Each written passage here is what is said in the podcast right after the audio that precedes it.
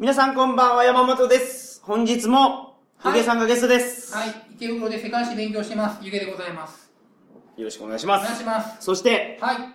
はい、えっと、遊戯塾で世界史習ってます。山田です。お願いします。お願いしおます。願いします。ちょっとあのーはい聞きたい、まあ、僕が訴えたいことあるんですけど、はい。このバイクの音が、騒音がうるさいなっていうのが。前も話してましたね、それ。はいで、ちょっと僕、この案どうかなと思うんですけど、はいもう、おまわりさん、僕、池袋警察署にはい行って、あの、バイクを取り締まってくださいって言っても、うんなかなか取り締まりしてくれない、おまわりさんに言っても取り締まりしてくれない。理由は、あのー、なんすかね、走ってる最中に、うん。その、測定器とかで音を取らないとダメなんですよ。証拠にならないとかね証拠にならうるさいっていうだけではダメって。うん。はい。そまず機械が必要だし、で機械で測ってうるさいってなったら、追っかけないといけないんですよ。測定器と白バイがないと、まず取り締まりができないって言われて。はい。で、そんなのはほとんど、そんなたくさん資源はないから、無理だみたいなこと言われて。はい。で、かつその、捕まえたとしても、その、点数がそんなに低くないんですよ。音がうるさいぐらいだと。整備不良の点数が。低くないっていうか、そんな、ああまり罰が与えられない。僕が提案したいのは、うん。もうこれ世の中良くなると思うのがビルの上にあのもう測定器を持った検察官。検察官。測定器を持った検察官と弁護士がいるんですよ。であそこにうるさいバイクがいる。測定器。でで裁判官もいるんですよ裁判官どうですか？で弁護士が一応いてで裁判官が判決をもうライフルを持って引き金でこう表すっていう引き金を引くか引かないかで判決するっていうもうそれぐらいのことやってもいいかなと僕思ってますえ、殺しちゃうってこと？もうもうるさいやつ死ねと思ってますデカレンジャー方式ですね。デカレンジャー方式デカレンジャー方式特捜警察デカレンジャー。もう戦隊もの大好きですよね山本さんはいはいはいはい。デカレンジャーは警察なんですよ。デカなんですよ。あデカあデカデカレンジャー刑事のデカデカなんですよ。ほんで、アリエナイザーっていう敵と戦ってるんですよ。敵と戦ってるっていうか、普通の戦隊ものって敵の組織があるんですけど、はいはいデカレンジャーは宇宙の犯罪者を取り締まる警察なんですよ。うんうんで、その宇宙の犯罪者の総称はアリエナイザーって言うんですけど、うん警察で、警察手帳をバチコン見せるんですよ。はデカレンジャーやでって言って。これ見せて、そこで裁判所と直結してるんですよ、その警察手帳が。いおおおジャッジメントタイムっていう。あ、じゃあ、ジャッジメントタイムがあるってことは、はいこの、警察と、ちゃんと別に裁判所があるってことですね。そういうことです。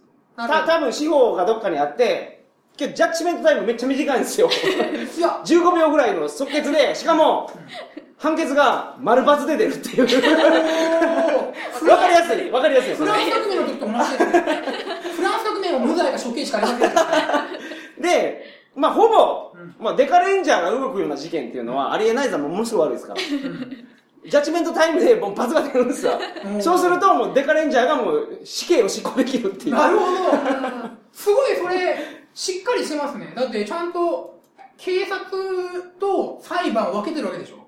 まあまあ、そうですね。はい。だってデカですから、デカです。今までの、その、戦隊ものって、悪は許さんって言って、こいつは悪だって判断する人間と、その悪をやっつける人間がうん一緒じゃないですか。うんつまり、裁判所と警察が融合したものになってる。正義の味方っていうのがそういうもんですからね。とてつもない強力な権力になってるわけじゃないですか。そうです。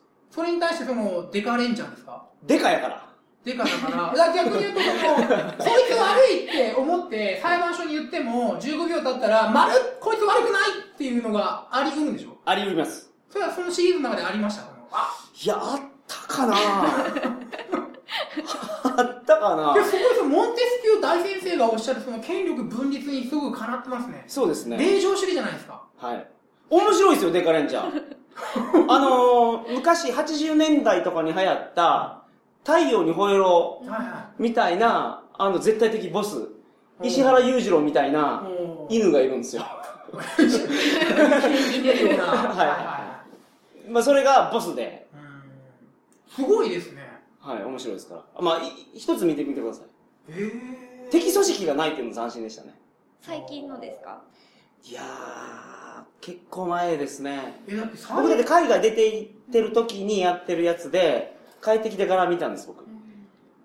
裁判所と警察をちゃんと分けてるっていうのはいいですね。だから、ゆげさんのその、総合取締りは、デカレンジャーにやってもらえば。デカレンジャーがまあ、主に操作するのはアリエナイザーですから、アリエナイザーが騒音を巻き散らしてやってたら、デカレンジャーがジャッジメントしてくれますわ。素晴らしいな、それは。すごい、すごい。ちょ感動しました、それは。機動刑事ジバンっていうのが昔あったんですよ。宇宙刑事もので。これはね、あの、警視正っていう、あの、役職を与えられて、警視正って本当にあるじゃないですか。あれありますよ。だから、なんか、ジバンの1話目で、お前は今日からジバンやと。うん。ほんでお前、役職はもう今から警視正やと。うん。うん。で、彼はその、バイオノイドやったかなに対しては、あの、地盤がもう決めれるんですよ。警察やのに。あそいつが悪いか悪くないか。そうそうそう、試験してええかどうかって。地盤はその特権をもらってるっていう。さあダメですね。暴走しうりますね。暴走しちゃうでしょ。だって全然、全然、え、だってそれはまずいですね。権力分散しないと。はいはい。独裁ですね。はいで今日お話しするのは、はいそういった権力の暴走を防ぐために、うん我々人類が作ったもの、はい、何でしょう憲法ですお。お素晴らしいそれがどんどん賢くなっていく。いやいや憲法の話するって言ってたよ。憲法の話を憲法ですね。わ、はいかりました。よろしくお願いしたますそれでは、鳥かご放送始まります。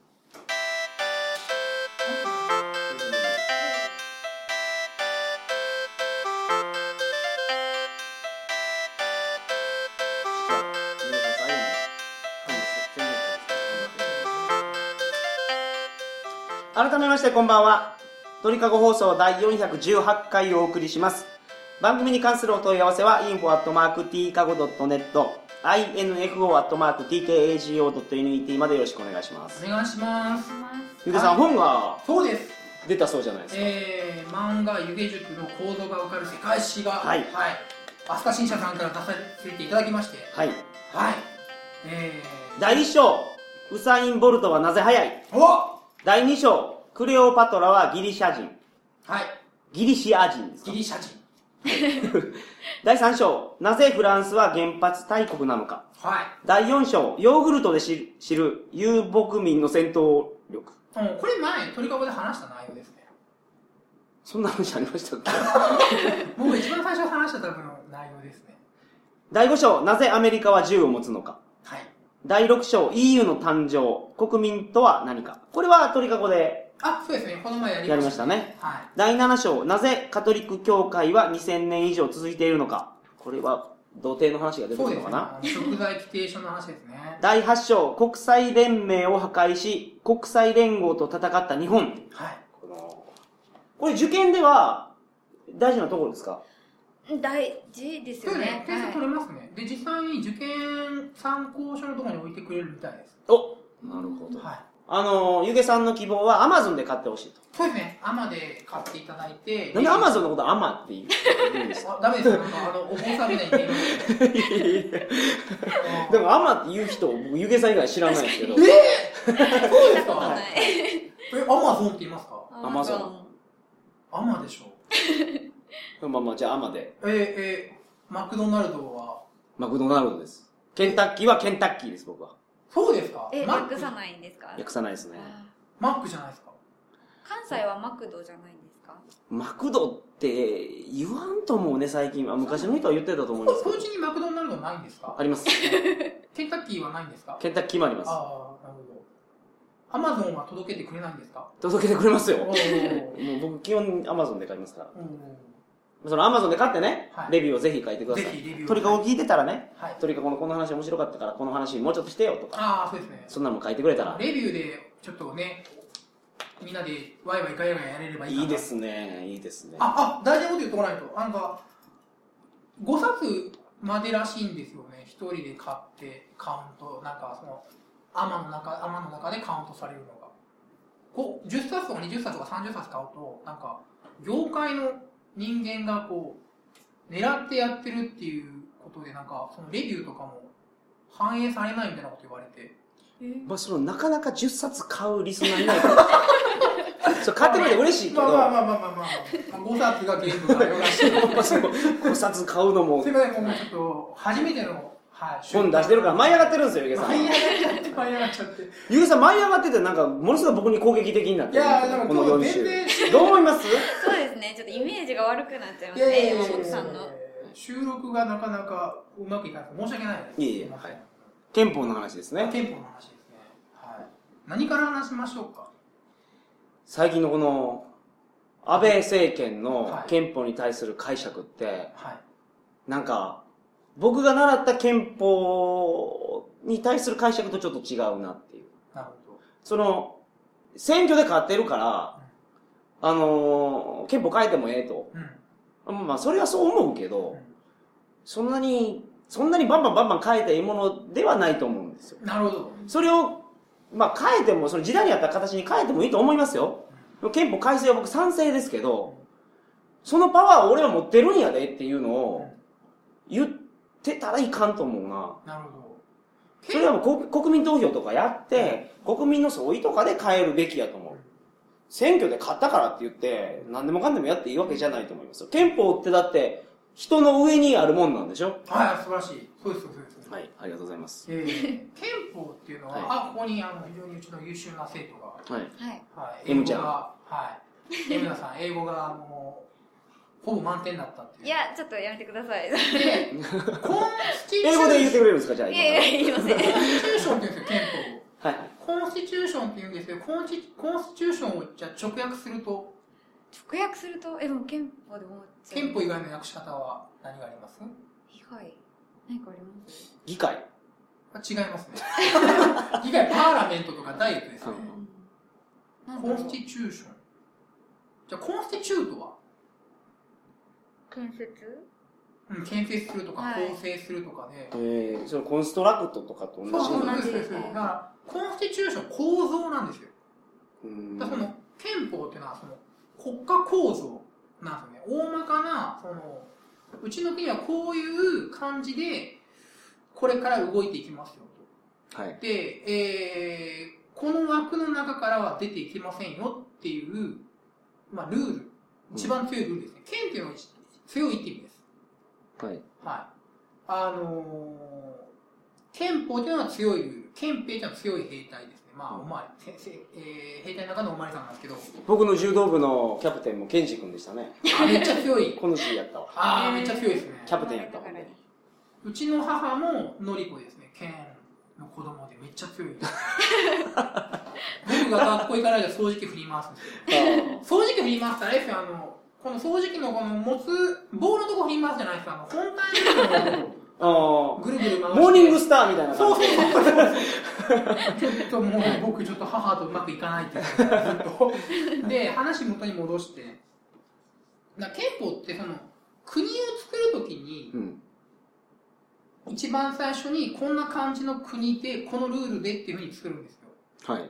で、じゃあどういう時に国ができたかというと、うん。19、その、フランス革命とか、アメリカ独立戦争で、前の政権を倒しましたと。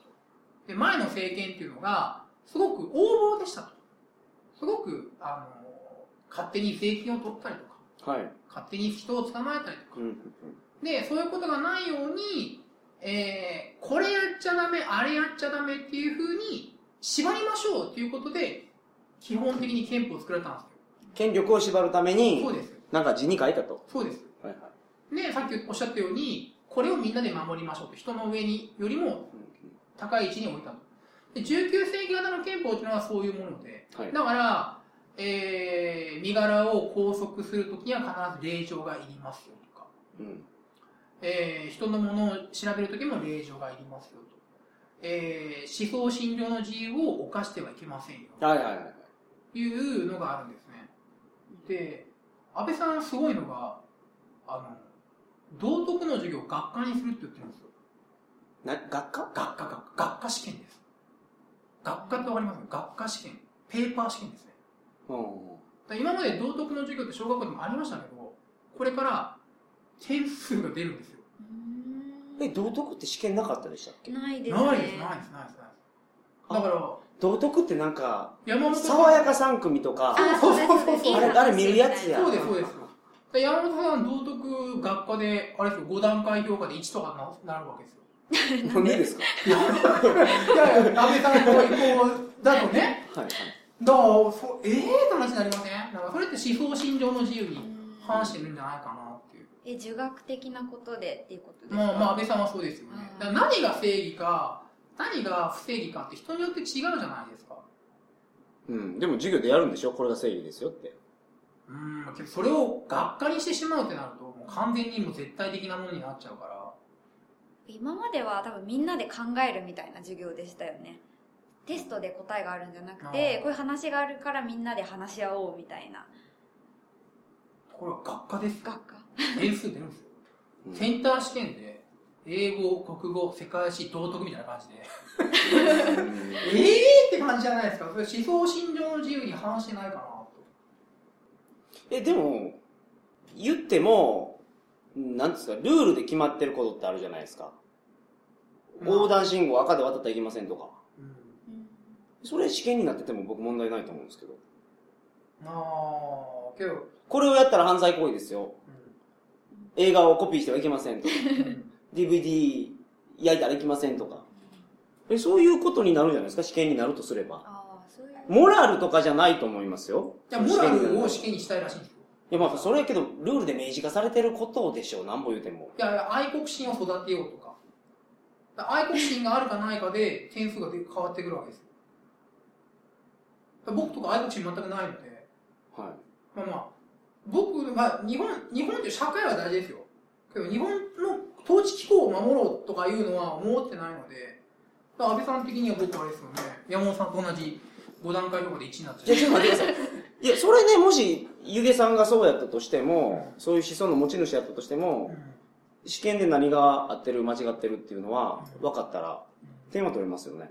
ああ、覚えておけば。はい。まあけど、それが、正義ですよっていうふうに、正義っていうか、その日本国においては、それがモラルなんやなっていうのが、とりあえず分かると。守る守らない別にしてっていうことなんじゃないのかな。いや、僕分からないですよ、その安倍さんがどういうことを言ってたのか。まあまあちょっと話元に戻して、でまあその憲法っていうのは、はい19世紀型の憲法っていうのは基本的に権力を制限する、その自由主義型の憲法なんですよね。はいはいはい。で、そのさっきオープニングでおっしゃったように、オープニングから最初の方に言ってたように、その憲法って基本的にその変えられない、もしくは変えるとしても相当な手続きがいる。うんうん選挙で勝ったから何やってもいいっていうんだったら、もう憲法の意味ねえじゃんって話になりますよね。そう。うん時代に合ってないから変えるべきやと思いますよ、僕は。憲法はね、今。ただそうは言っても、そうむちゃむちゃしたらいかんやろうと思います。うんそうですね。ちょっと、怖いですよね、なんか。やっぱり圧倒的な得票を得て、権力を得られたので、やっぱり、何やってもいいってやっぱり思っちゃうのかなうん。選挙で勝ったからって言うけど、選挙がね、今、ベストな形じゃないと思うから、うん。あ、そうそう。全く、全く、全く、全くその通りその理論は僕通用しないと思ってますよ。選挙もっと、例えばインターネット投票できるようにするとか。そう小選挙区制廃止しましょう。小選挙区制。いや、まあまあ、それは、まあ、それもいいですよ。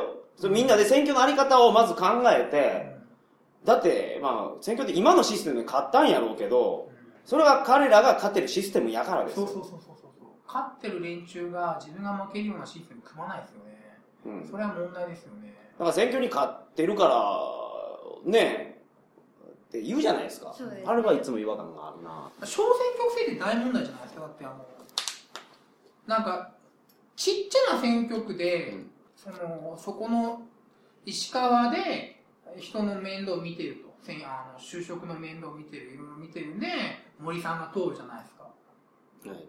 でもう各都道府県のそのちっちゃい選挙区から代表を出してそれが国全体のことを考えるやつが出てるかと違うと思うんですよね、うんなんか地域代表にしか過ぎないっていうか、うん四国じゃないですか。はい。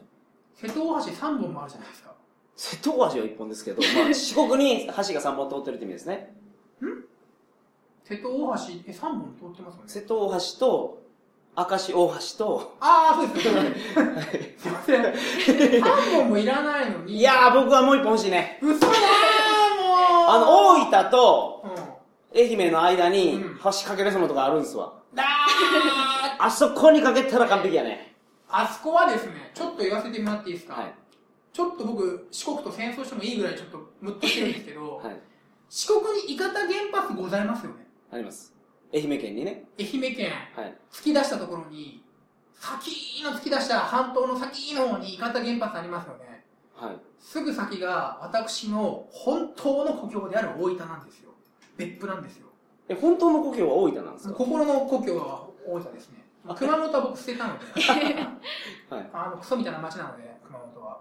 で、いや、もう、あ困るんですけど、伊方原発ドーンって言ったら、大分がやられてしまうんですけど、なんであんなことするんですか？あげいや、海、海の近くに建て、建てたいから原発ですよ。だったら、もう、ね、愛媛の松山に作ればいいじゃないですか、城内に。松山城の中に。なんでこんな別府側にもよ寄ってくるかな、四国県民いや、どこなんだその考え方を言うやったら、やっぱ消費選挙区制を重視するべきですわ。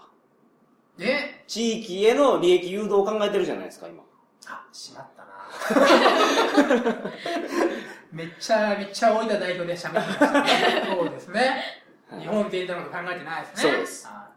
失礼しました。いえいえいはいで、話を元に戻して、え。はい。だから小選挙区制だと、本当にもう、なんすかね、大きな人物が出ないというか、うん。ちっぽけな人物しか出てこないよ、みたいな。あと、わけのわかんない勝利もあるじゃないですか。例えば、一番わかりやすいのが、おぶおぶちさんが死んだじゃないですか。はいはい。昔。で、おぶちさんの娘が通ったんですよ、26で。いや、あの、なんか、仇討ち選挙って、すごい楽勝で通るらしいですね。そうそうそう。で、その今では一応彼女実績ありますけども、当時26のお姉ちゃんでしょ。はいはいでそれでなんかいきなり国会議員になって勉強しますとか言われても、おいおいって感じじゃないですか。どうなの講演会がガチッとしっかりしてるからそうそうそうそう通っちゃうんですけど、はいだから、いやけど結構あるんでしょ？仇討ち選挙って。はいはいはい。あのー、死んでしまって、はいはいはその、後取りがい。そうですね。みんながまとまってうまく、まあ、よく通りますよっていうのはあるけど、そういうのもおかしいから、うん。まあ、それはおかしい。確かに。今はその、ね、ネットが発達して、その、別に近くにいなくても、大体の人となりがわかるじゃないですか。その人のブログだとか、はいはい。YouTube とか見たら、だから、小選挙区制である必要ないかなっていう。うん。大選挙区制でいいかなって僕は思うんですけどね。まあ、そうかもしれないですね。あのー国の祭りごとをやる方は、うん国の代表として、やった方がいいかもしれないな。この前都知事選があったんですけど、僕はあの選挙会場にうん30分ぐらいいましたかね。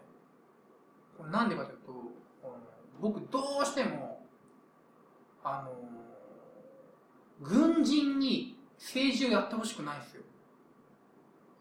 はい。東京都知事選に出たじゃないですか、元、玉上さん。そう、玉上さん。いでもあれは、もうあれを軍、あれを政治家にはさせられないと思って、投票用紙にびっちし、えっ、と、軍人は政治をやるべきではない。で、昔、えー、226事件がありました、日中戦争、満州事件がありました、日中戦争がありましたっていうのを、あの狭い投票用紙にびっちし論文風に書いて、裏も書いて、はい。提出したっていう。見た人いますかね、僕の論文。なんか記事が来たわって思っ違う。僕5回ぐらいしようから、大丈夫ですかって言われて、あ、大丈夫、邪魔しないで一生懸命書いてるからって。絶対無効票になってるんですけど、絶対僕のやつは。ちょっと思いを、うん選挙管理委員会の人届いたかなっていう。無効票ですけど。はい。ちょっと話元に戻していいですか？はい今日憲法の話なんで。そうですね。あ、だからその、憲法憲法あ憲法のだからその権力をその分散、その制限しましょうっていうのがあるので、まあ今のさ、今のやつは応募ですよねっていうのが一つと、もうん。うちょっと補足しとく、まあ、もうちょっと話広げると、20世紀型の憲法ってあるんですよ。おお20世紀型の憲法っていうのは、社会権、社会権ってわかります？ー。社会で、えっと、健全な生活を送れる権利。うわ、すげえ素晴らしい。そうです、そうです。例えば、はい。生存権とか、はははは日本国憲法、はい、じゃあ、エムダさん何条ですか？生存権。ちょっとます？やばはいい25条でござい25ます。すいません。国民は、はい。国民はすべて健康で文化的な最低限度の生活を営む権利を有するっていうのがあって、うん。これをベースに、なんていう法律があるでしょうか？法律？うん。日本国憲法第25条を担保する。人権違うわ、法律やもん。法律の 法律。うん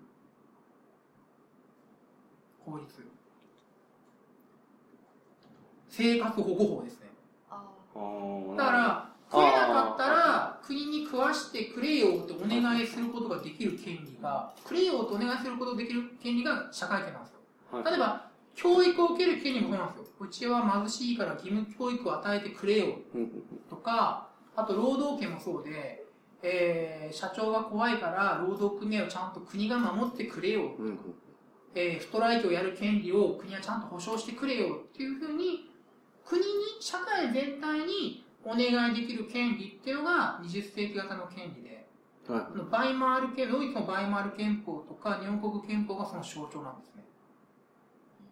20世紀型憲法なんですか、日本のやつは？日本の憲法は19世紀型の憲法と20世紀型の憲法が両方入ってる憲法です。おー、なるほど。はい。だから今回、えー、政府にお願いができるっていうのと、あともう一つもう一つは政府は、これをやっちゃいけない、あれをやっちゃいけないというのは19世紀ですね。うんうんうんなるほど。はい。まあけどどっちもいるような気がするな。どっちもいるでしょうね、今。まあ、現在両方使ってますね。はい。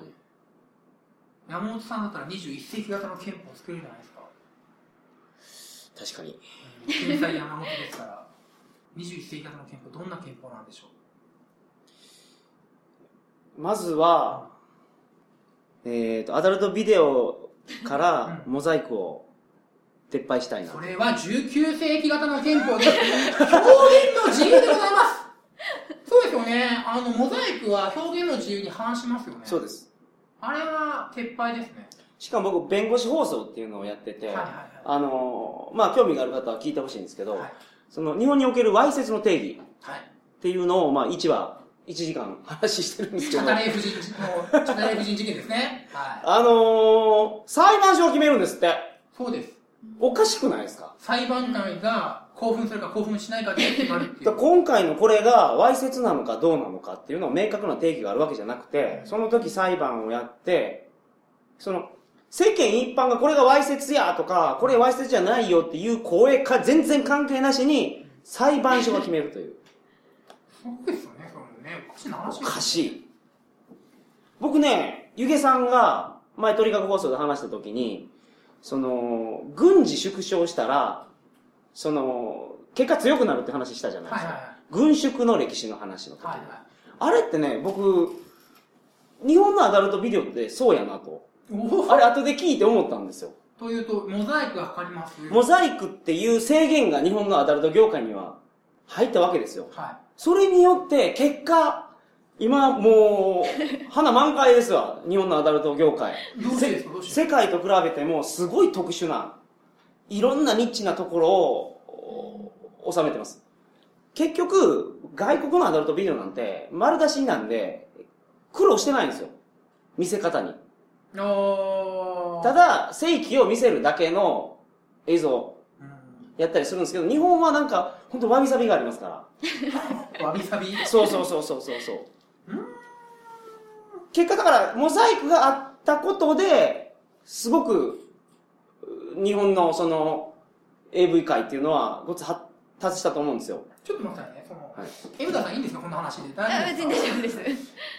え、その、モザイクという制限があって、うんそれを乗り越えるために日本人がいろいろ工夫した結果、そうです素晴らしい世界に誇れる AV 業界になったところですか？なりましたつまり、その日本がオイルショックを食らって、うん石油がない困った、じゃあ低燃費車を作ろうと言って、世界の、世界に日本の自動車が売れたように、そういうことです日本の AV が今現在世界にと。そうつまり、ピンチはチャンスだと。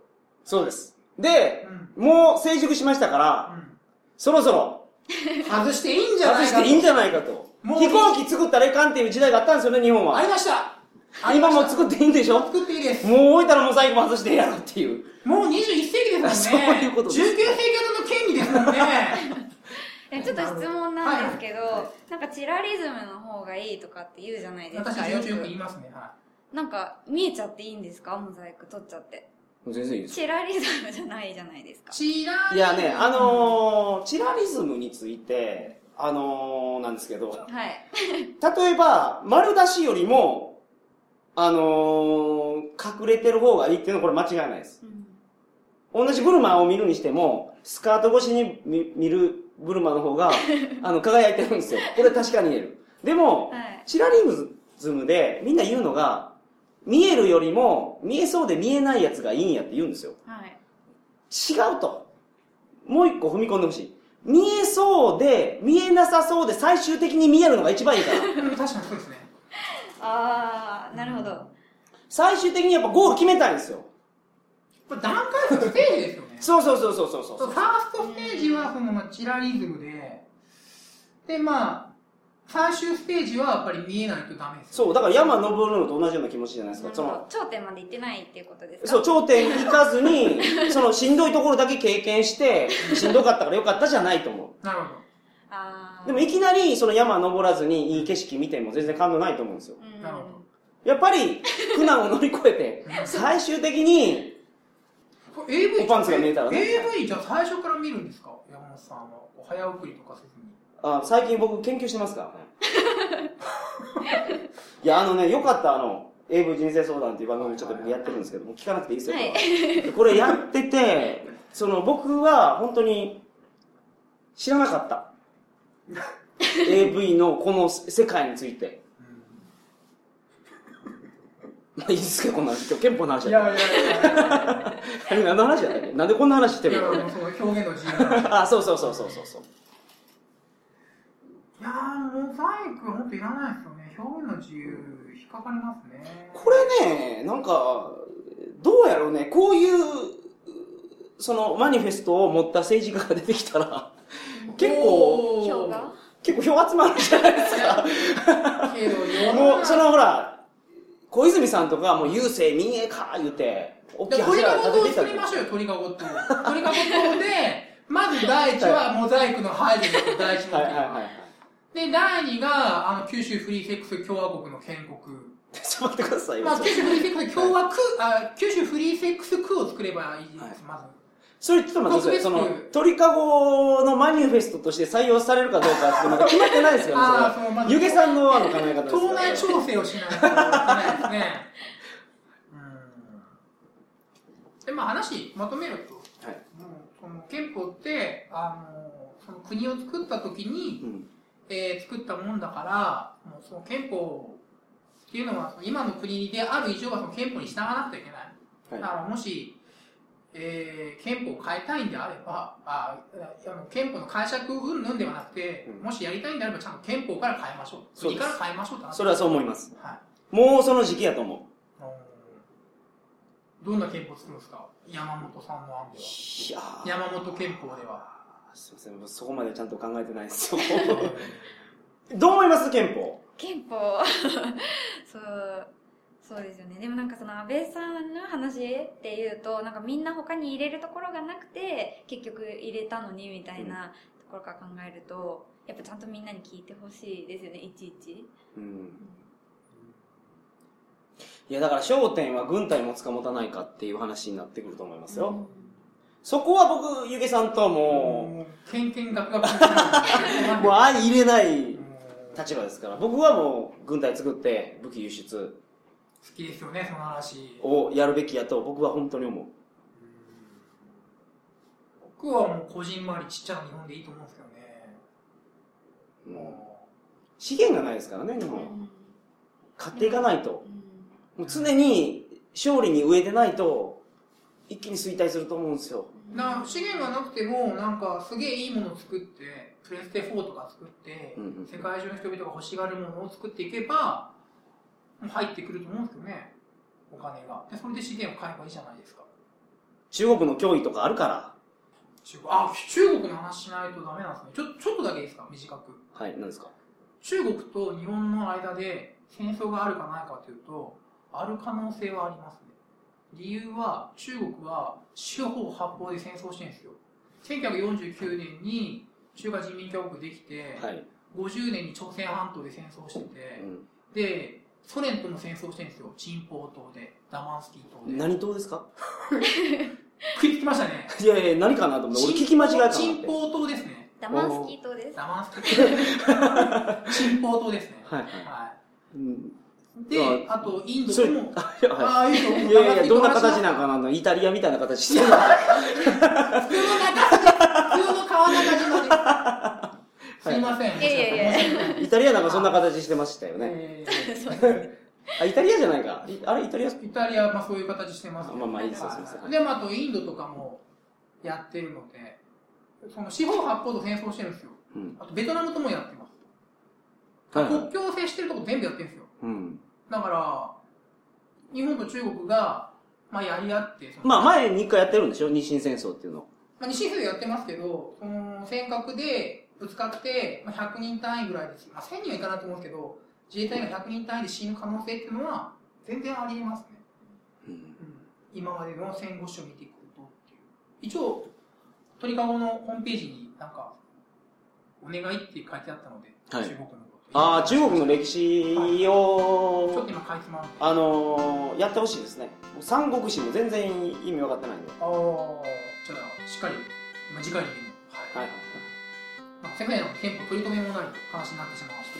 ほとんどモザイクと AV の話になってしまあ、憲法はそういうもんですよと。た。はい。今、だからフレッシュな話題ですからね。みんなもちょっと真剣に考えた方がいいと思う。今の時代に生きてるみんなは。解釈で何でもやるってのは問題ですよね。ちゃんと、ルールから変えないと。そういうことや。ルールを変えるべきだと思う。まずは選挙のルールをね。ああ、そっからですね。はいという感じで、はい。ゆげさんには、もう4週、5週にわたってすいませんでした。ありがとうございます。ちゃんと喋れなくて、結局ビットコインちゃんと喋れなかった。ごめんなさい。ビ ッやりたいですか、ビットコインまた。トコイン、ちょっとチャレンジしてみたいですけどね。まあいいです。すいません。はい。はい。いえいえいえまた、あの、ゆげさんが出てくれると、え鳥かごも盛り上がりますから、えーはい、またよろしくお願いします。話はい申し訳ないです。エムダさんも、はい。はい、3週でしたっそうですけ、はい、ね。ありがとうございました。はいはいそれでは皆さん、おやすみなさいませ。